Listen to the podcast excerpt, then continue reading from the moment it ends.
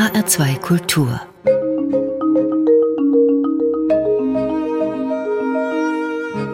Hörbuchzeit und damit sind wir in der Hörbuchzeit hier in HR2 Kultur mal wieder bei der Rubrik In eigener Sache. In der stellen wir eigene Produktionen vor, die als Hörbuch erscheinen. Und dazu ist Hörspielredakteurin Cordula Huth ins Studio gekommen. Schönen guten Tag. Guten Tag, vielen Dank für die Einladung. Und es geht um Joseph Conrad, dieser vor fast 100 Jahren verstorbene polnisch-britische Schriftsteller, gilt nicht nur als eine der wichtigsten britischen Autoren des 19. Jahrhunderts. Seine Literatur hat auch immer wieder andere Künstler angesteckt, daraus Filme oder Hörspiele zu adaptieren. Nun hat der Hörverlag zusammen mit dem Hessischen Rundfunk erstmals seinen Roman Lord Jim als Hörspiel produziert, der frisch erschienen ist. Ja, meine Kollegin Cordula Huth ist die verantwortliche Redakteurin. Im vergangenen Jahr wurde hier im Hessischen Rundfunk das fast viereinhalbstündige Hörspiel Lord Jim produziert. Erzählen Sie uns mal, wie die Stoffauswahl zustande kam und ja, worum es überhaupt geht. Nochmal. Ja, vielen Dank. Den Stoff hat mir der Regisseur und Bearbeiter Martin Heindl vorgeschlagen der den Roman in diese Hörspielfassung übertragen hat. Und ich gebe gern zu, dass ich auch eine Schwäche für Seefahrergeschichten hm. habe. Das Meer und die Seefahrt gibt ja ein ungemein schmackiges und abenteuerliches Milieu ab, das ich fürs Hörspiel einfach sehr reizvoll finde. Und so zog ich damals den etwas vergilbten Roman aus dem heimischen Bücherschrank und schlug das Projekt Renate Schönbeck vom Hörverlag vor. Und wir waren uns dann ganz schnell einig, dass das ein Hörbuch werden sollte. Und dass Joseph Conrad selber, bevor er Autor wurde, zur See gefahren ist, das habe ich dann erst viel später bei der Beschäftigung mit dem Roman erfahren. Und eine klassische Abenteuergeschichte ist der Roman dann eigentlich auch nicht. Mhm, das werden Sie gleich noch erzählen. Dann hören wir aber erstmal in den Anfang hinein, um die ja von Ihnen schon heraufbeschworene Seeluft zu spüren, in deren Atmosphäre die Geschichte spielt.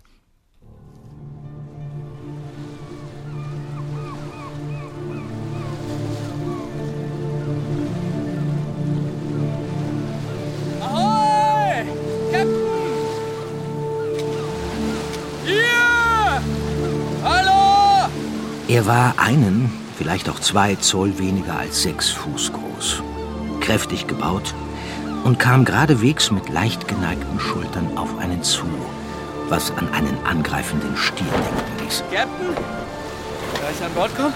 Ja. Er war von tadellosem Äußeren, blütenweiß gekleidet von Kopf bis Fuß und in den verschiedenen Häfen des Ostens, in denen er als Hafenagent von Schiffshändlern seinen. Lebensunterhalt verdiente, war er sehr beliebt. Captain, unsere Karte. Ja, danke. Was wir hier gerade gehört haben, ist tatsächlich der Anfang des Romans, in dem Jim beschrieben wird. Das, was Jim dann bei der Seefahrerei in den über 300 Romanseiten oder eben in unserem über vierstündigen Hörspiel widerfährt, ist eine ziemlich episch, verschachtelt erzählte Geschichte und kein klassisches Abenteuerstück, obwohl der Roman natürlich auch diese Anteile hat und ohne zu viel verraten zu wollen, kann ich schon sagen, dass natürlich die Gefahren des Meeres eine entscheidende Rolle spielen. Die Havarie auf der Patna geht sogar auf einen tatsächlichen Fall zurück.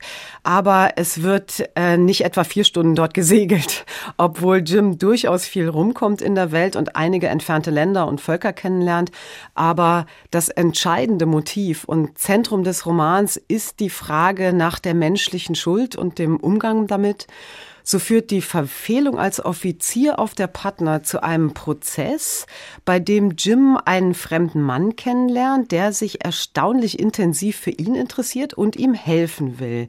Das ist der Moment, in dem wir Andreas Fröhlich, den wir gerade als Erzähler in der Eröffnung gehört haben, schon wieder verlassen und Marlow, den Prozessbeobachter, kennenlernen, den die Joseph Conrad-Kenner namentlich schon aus dem Roman Herz der Finsternis kennen und der von nun an die Geschichte weitererzählt. Bei uns ist das Felix von Manteuffel, den hören wir jetzt. Oh ja, ich nahm an diesem Verhör teil. Sie müssen wissen, dass jeder, der irgendwie mit dem Meer zu tun hatte, dort war.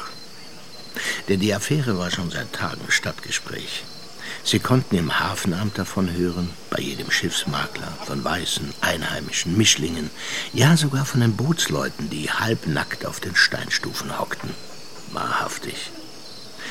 Das ging 14 Tage oder länger, als ich eines schönen Morgens vier Männer erblickte, die über den Kai auf mich zukamen. Ich überlegte eine Weile und plötzlich schrie es in mir auf. Das sind sie, kein Zweifel. Ich erkannte den lustigen Kapitän der Patna auf den ersten Blick, der dickste Mann im ganzen Tropengürtel.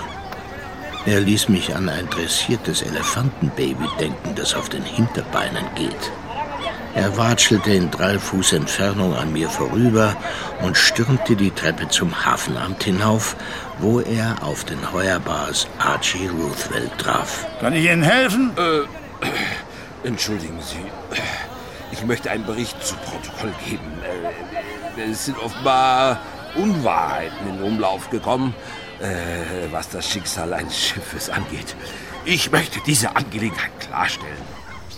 Es geht dann im weiteren Verlauf immer weniger darum, was sich in der Unglücksnacht tatsächlich abgespielt hat, als vielmehr darum, wie Jim mit diesem Ereignis in seinem Leben umgeht und fertig wird. Und mhm. man darf sich durchaus die Frage stellen, wie wir heute damit juristisch und vor allem moralisch umgehen würden. Ja, das wäre jetzt auch meine nächste Frage gewesen, was die Geschichte von Lord Jim, der ja auch mehrfach und gerade wieder neu übersetzt wurde, mit uns heute zu tun hat. Moralische Fragen haben ja ähnlich wie philosophische und ethische Fragen das Spannende an sich, dass sie eigentlich nie abschließend zu beantworten sind. Jim kann sich, und darum geht es ja in dieser Geschichte, seine persönliche Schuld nicht vergeben und kämpft mit sich und der Welt darum, diese Schuld irgendwie abzuschütteln. Wie kann also Sühne überhaupt aussehen? Was muss man dafür tun? Und uns fällt da ja als Gesellschaft heute auch nicht so ganz viel zu ein. Und zum anderen bin ich auf eine von Andreas Platthaus in der FAZ genannte Erklärung gestoßen, warum gerade jetzt der richtige Moment für eine Beschäftigung mit Lord Jim sei, dass es sich darin ja um ein spezifisches Versäumnis von Jim handelt, nämlich um die Verantwortung, die durch Unterlassung entsteht. Und er spielt damit auf die deutsche Russlandpolitik an. Das finde ich zum einen einen ziemlich weitreichenden und auch spannenden Gedanken, der sich auch auf so manches Versäumnis durch Unterlassung übertragen ließe steckt also eine Menge Stoff in Lord Jim, je nachdem, auf welcher Ebene man sich mit dem Stück beschäftigen möchte. Man darf es nämlich auch einfach schlichtweg genießen. Das ist ein gutes Stichwort, denn den Soundtrack zu diesem Hörspiel, den hat das HR Sinfonieorchester eingespielt. Felix Rösch hat eigens dafür komponiert und das klingt dann zum Beispiel so. Musik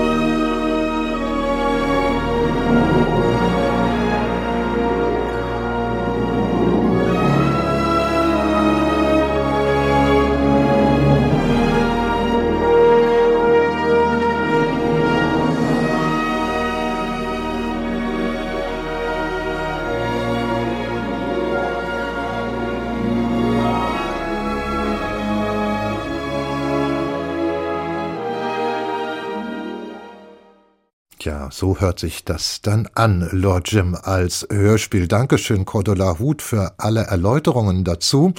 Joseph Conrad, Lord Jim, das Hörspiel, die Titelrolle spricht Sebastian Urczendowski und die Erzähler sind Andreas Fröhlich und Felix von Manteuffel und dann gibt es noch viele andere Sprecher mehr. Die Regie bei der Aufnahme hatte Martin Heindl. Vier CDs sind das, vier Stunden, 18 Minuten Hörzeit zum Preis von 24 Euro ist dieses Hörbuch bei der Hörverlag erschienen. Eine Kooperation, wie gesagt, mit HR2 Kultur.